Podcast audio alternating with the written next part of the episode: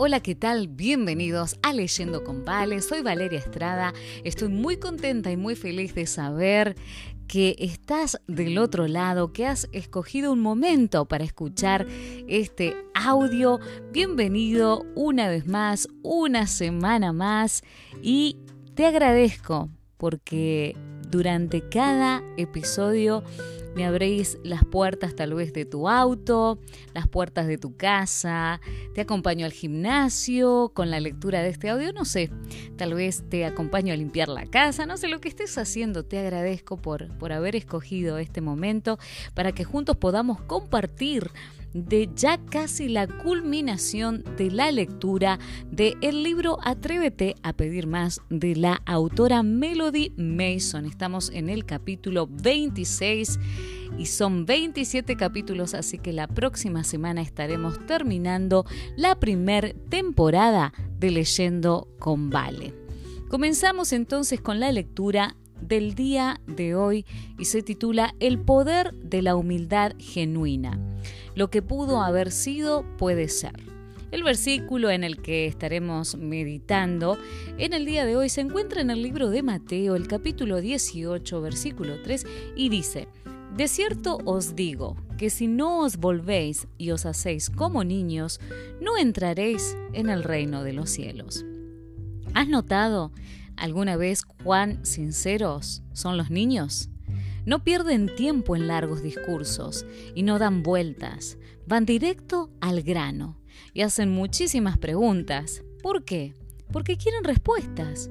Muy a menudo, en nuestros años de adultez, cuando vamos a Dios con preguntas, creemos tener las respuestas, pero al final pasamos más tiempo intentando convencerlo para que siga nuestra sabiduría que siendo sumisos y moldeables ante su enseñanza y sabiduría. Pero la humildad verdadera se inclina ante la sabiduría que es mayor que la nuestra. La humildad verdadera reconoce que no tenemos fuerza o sabiduría propias. Debemos depender de Dios, así como los niños pequeños dependen de sus padres. A los niños también se los conoce por su honestidad terminante. He estado con grupos de niños que, de forma directa y honesta, pedían a Dios perdón por sus pecados y luego enmendaban sus errores entre ellos. Su ejemplo de humildad hizo lagrimear a sus padres y trajo convicción a mi corazón de su gran necesidad. Realmente tenemos mucho que aprender de los niños.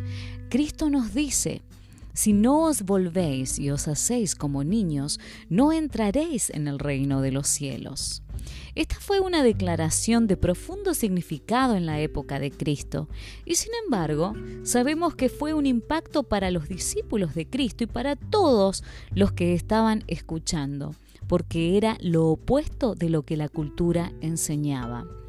Aún hoy, en nuestra forma humana de pensar, no tiene sentido hacerse niño otra vez.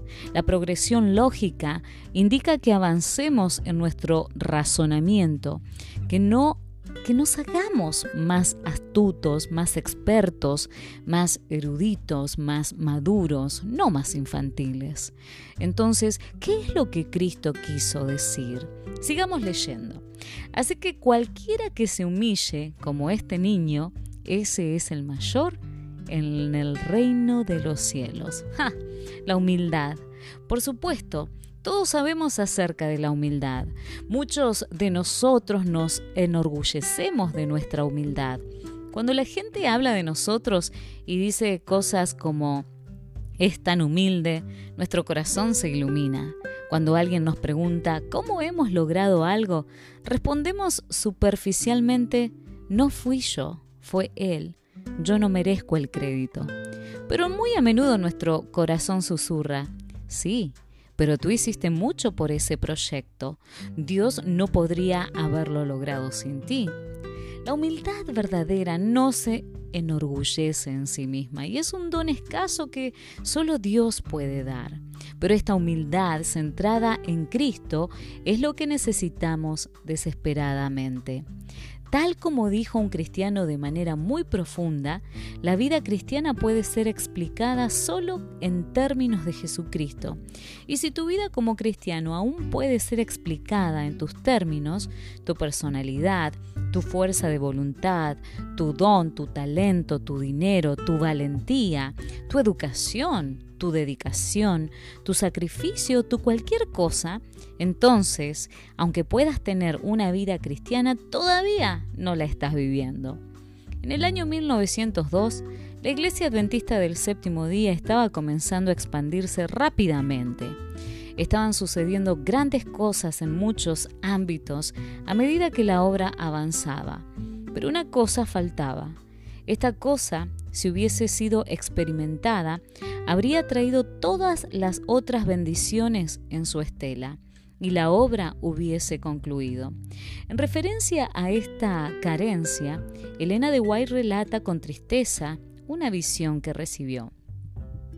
En una ocasión, al mediodía, estaba yo escribiendo acerca de la obra que pudo haberse hecho en el último congreso de la Asociación General si los hombres que ocupaban puestos de responsabilidad hubieran seguido la voluntad y los caminos de Dios.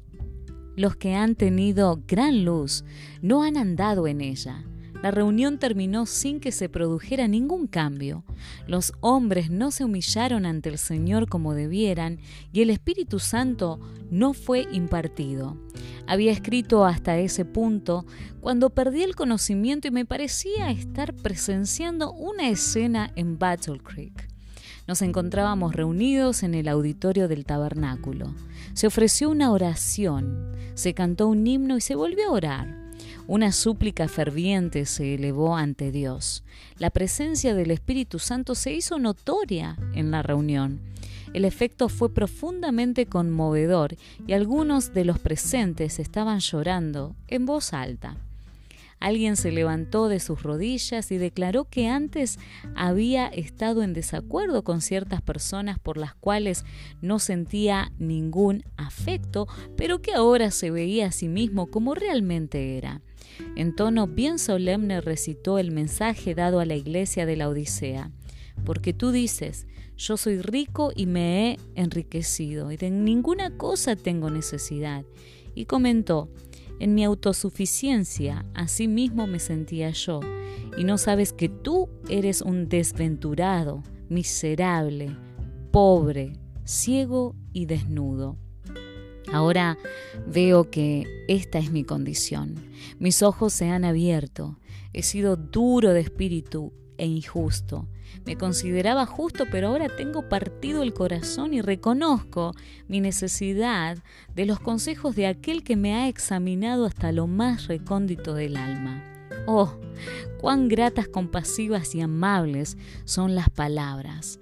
Por tanto, yo te aconsejo que de mí compres oro refinado en fuego para que seas rico, y vestiduras blancas para vestirte, y que no se descubra la vergüenza de tu desnudez, y unge tus ojos con colirio para que veas.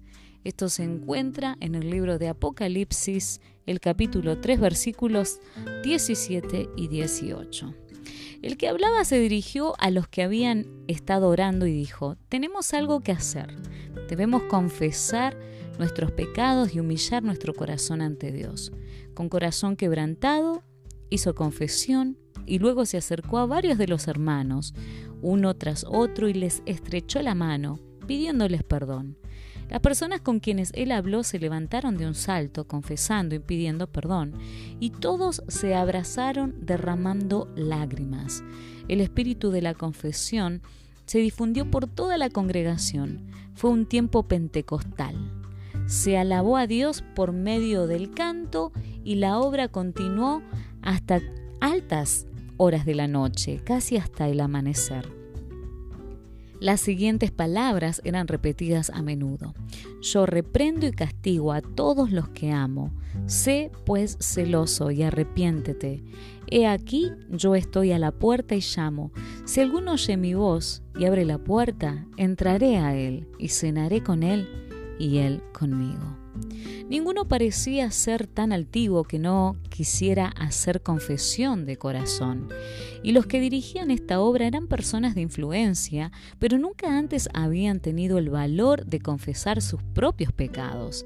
Había un regocijo cual nunca antes se había escuchado dentro del tabernáculo. Luego cobré el conocimiento y por un rato no sabía dónde estaba. Todavía tenía la pluma en la mano. Me fueron dirigidas las siguientes palabras. Esto es lo que pudo haber sido.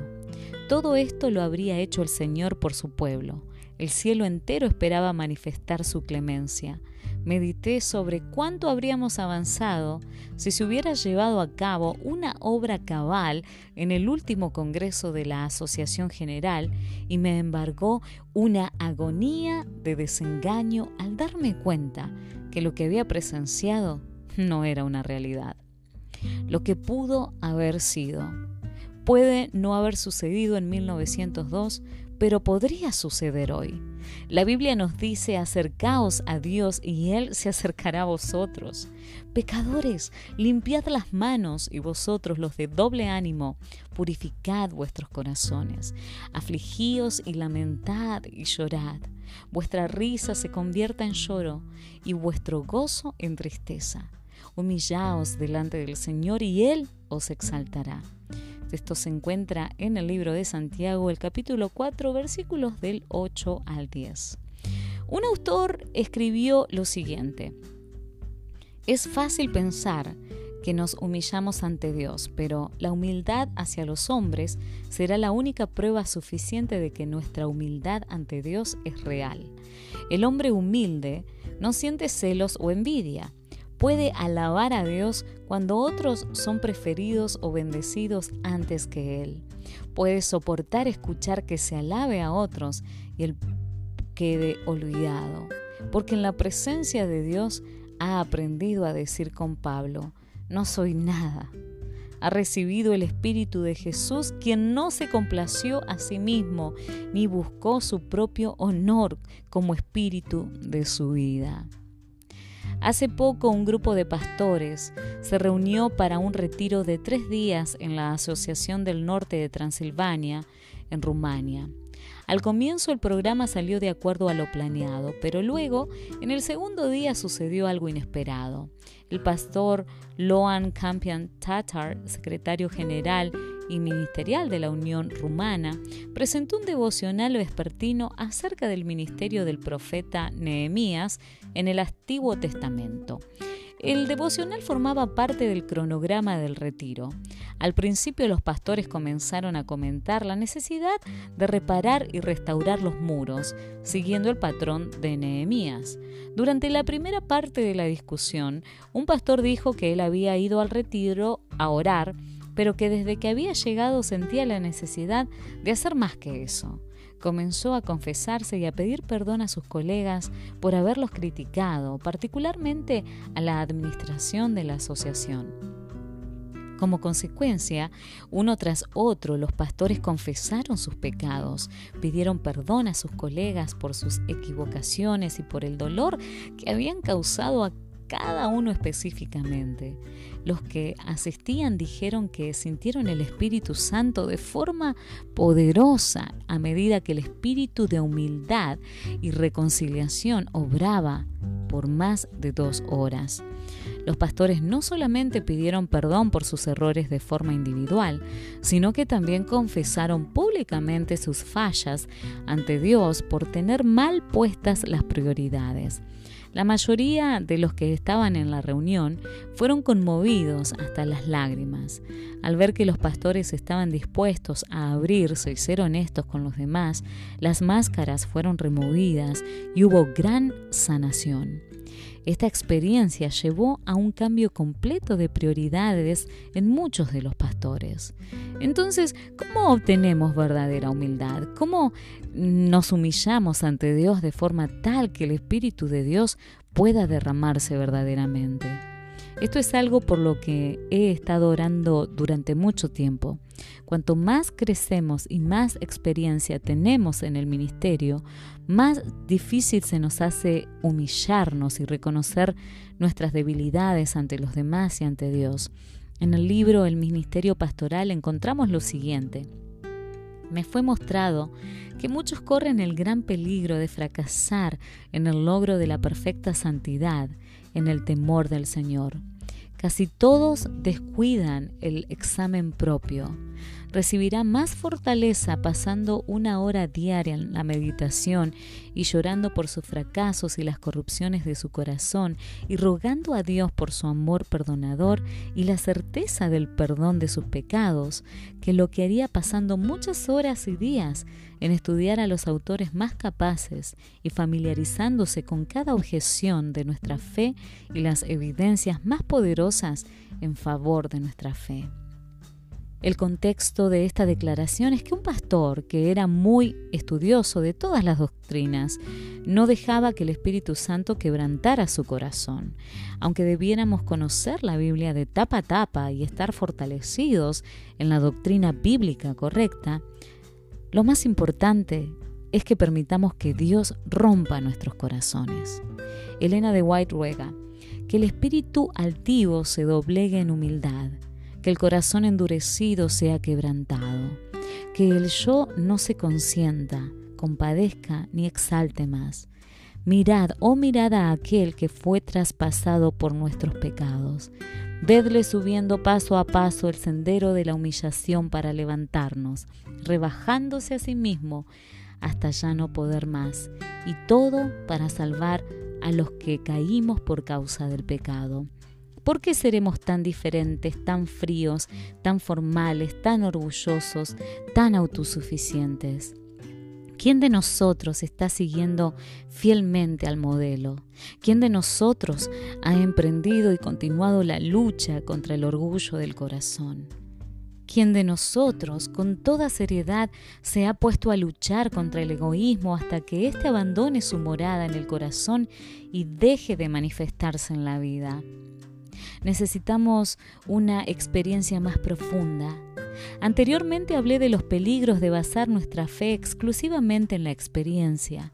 Aquí es donde muchos son barridos por el error porque lo que los guía es su búsqueda de una experiencia emocional.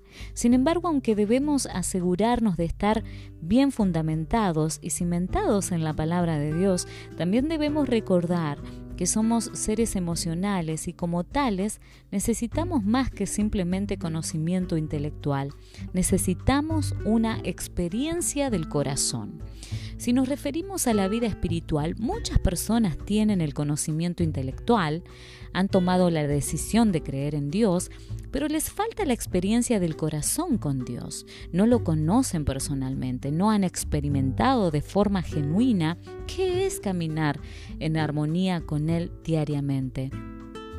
En referencia a nuestra necesidad de una experiencia de vida más profunda, la hermana White escribe lo siguiente, todos necesitamos conseguir una experiencia en las cosas de Dios que sea mucho más profunda que la que tenemos.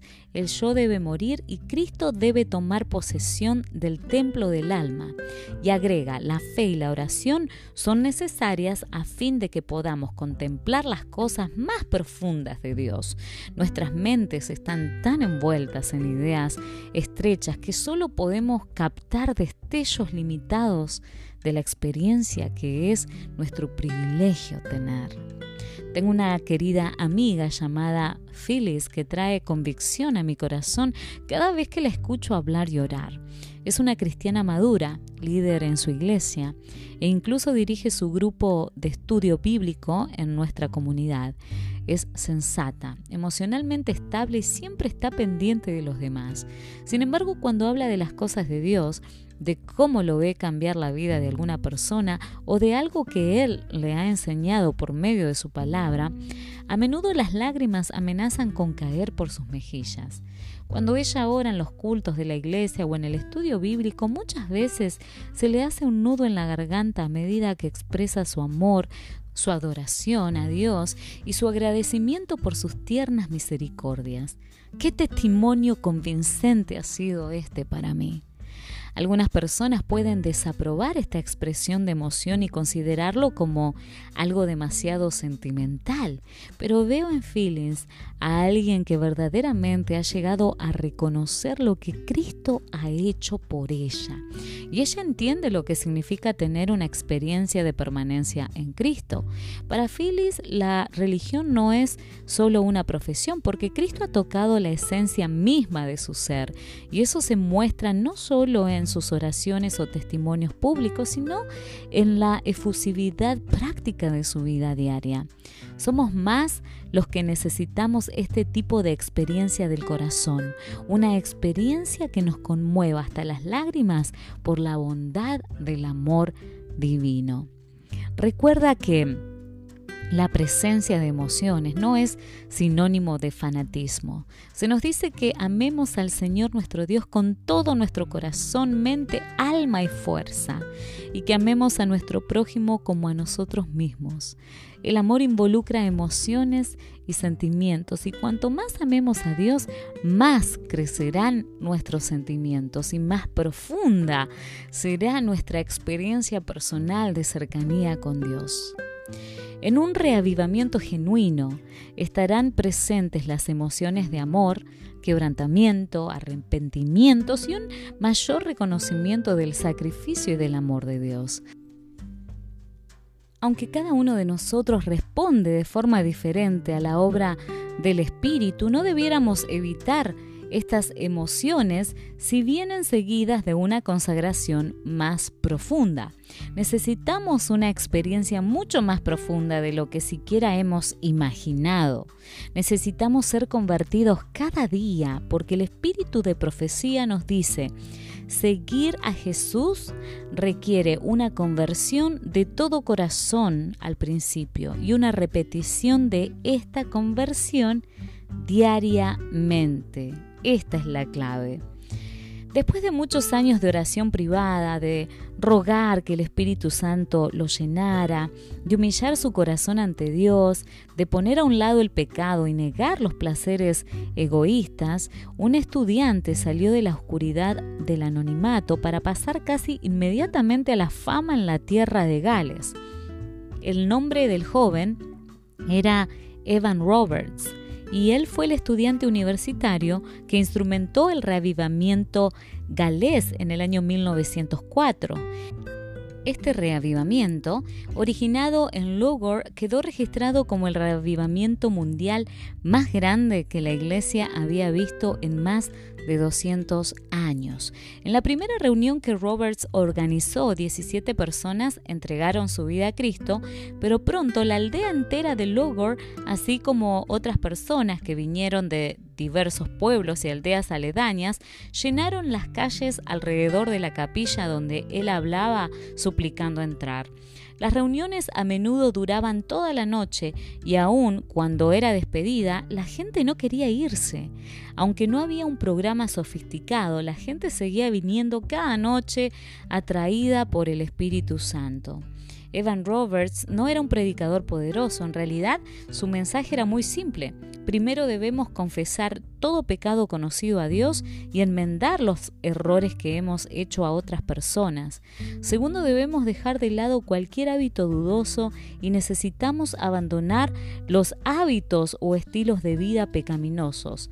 Tercero, debemos obedecer al Espíritu prestamente. No podemos postergar esto. Y cuarto, debemos confesar nuestra fe en Cristo públicamente. Como resultado de este simple mensaje, sobrevino sobre todos una sensación de asombro profundo por el Espíritu Santo y de convencimiento de pecado, incluso sobre aquellas personas que habían ido a criticar o a condenar la reunión de oración. Y la obra de Dios evidentemente en los corazones cambiados y las vidas transformadas se hizo cada vez más profunda. Roberts exhortaba a sus oyentes, debemos sacar de las iglesias todos los sentimientos malos, toda la malicia, envidia, prejuicio y malentendidos. Inclínense en oración hasta que todas las ofensas hayan sido perdonadas. Pero si sienten que no pueden perdonar, inclínense en el polvo y pidan un espíritu perdonador. Lo recibirán. Al seguir estos cuatro principios simples, comenzaron a surgir poderosos grupos de oración por todos lados y las reuniones de oración de las iglesias fueron revitalizadas en la parte rural. En muchas iglesias los grupos de oración de toda la noche fueron restaurados o inaugurados por primera vez y esto resultó en movimientos reales del Espíritu de Dios, ya que se veía convencimiento de pecado, confesión y reconsagración, tanto en los ministros como en las congregaciones. En algunas zonas las iglesias organizaron reuniones de oración de toda la noche por toda la ciudad e intercedieron ante Dios por la comunidad entera. Los ministros piadosos, sintiendo la responsabilidad del reavivamiento verdadero, buscaron a Dios en ayuno y oración en favor de sus iglesias y muchos fueron testigos de manifestaciones llenas de gracia por un obrar del Espíritu Santo como nunca antes habían visto. En referencia a este movimiento que se extendió por todo Gales, el pastor Ron Clusot resumió, el Espíritu de Dios se apoderó de Gales por asalto. En cinco meses, medio millón de personas se hicieron cristianas. Las tabernas se declararon en quiebra por falta de clientes. Los embarazos extramatrimoniales prácticamente desaparecieron. A los jueces les daban guantes blancos, ningún caso para procesar. Nada de asaltos, robos, violaciones, asesinatos ni estafas. La delincuencia simplemente se paralizó. Los municipios realizaban reuniones de emergencia a fin de decidir qué hacer con tantos policías sin nada para hacer. Algunos se volvieron creativos. En vez de patrullar los partidos de fútbol o los bares de noche, comenzaron a cantar en las iglesias. Este reavivamiento continuó afectando el mundo notablemente durante los siguientes 40 años y su impacto se esparció a todos los países de habla inglesa, incluyendo Estados Unidos, Europa del Norte y Central, India, Japón, China, Corea, Indonesia y Latinoamérica.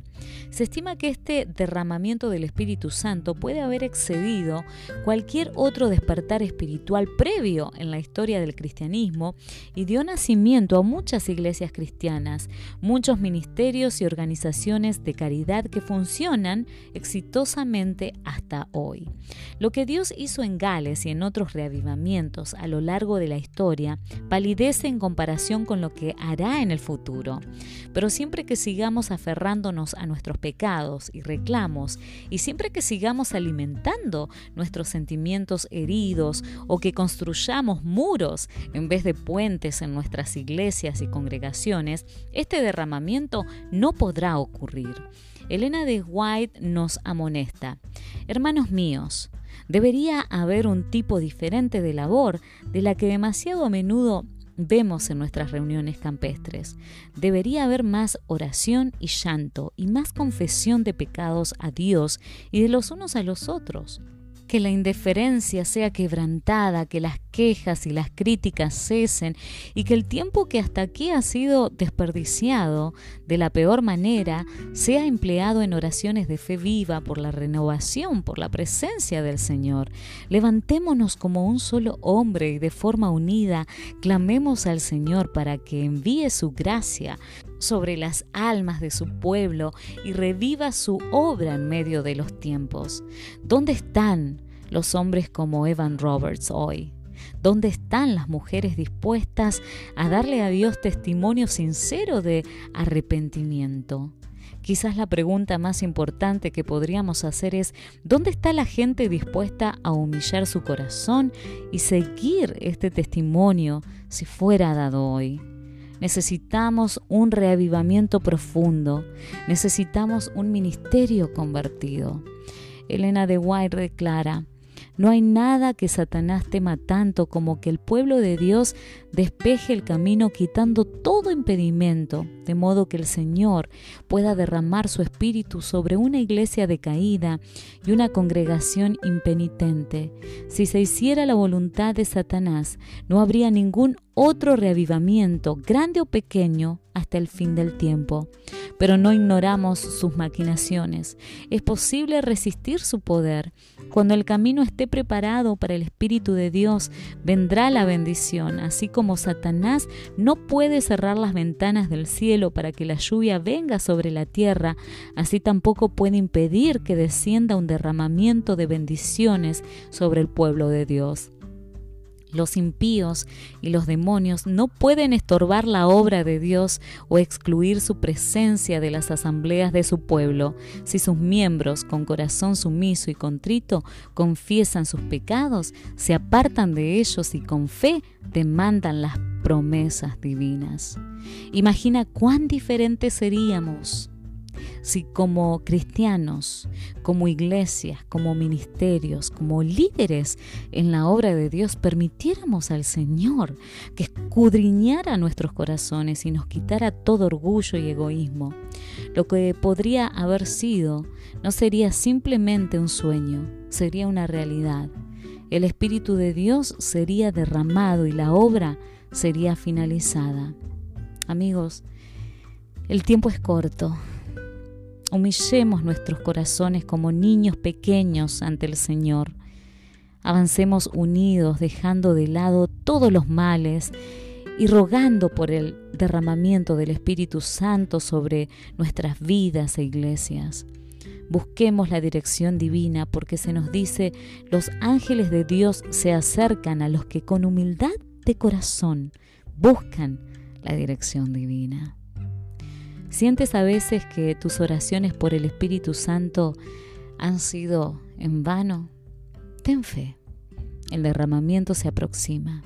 Pronto se nos dice las ganancias de la gloria que se han estado acumulando para esta obra de terminación del mensaje del tercer ángel se derramarán y harán fluir una corriente de sanidad, de influencia celestial y de luz acumulada por todo el mundo ni una oración que hayamos hecho por este don se habrá perdido. Cada oración ha sido oída y sumada y pronto la recompensa será vertida. Pero debemos ser humillados, debemos ser despojados de todo orgullo si hemos de recibir este gran don.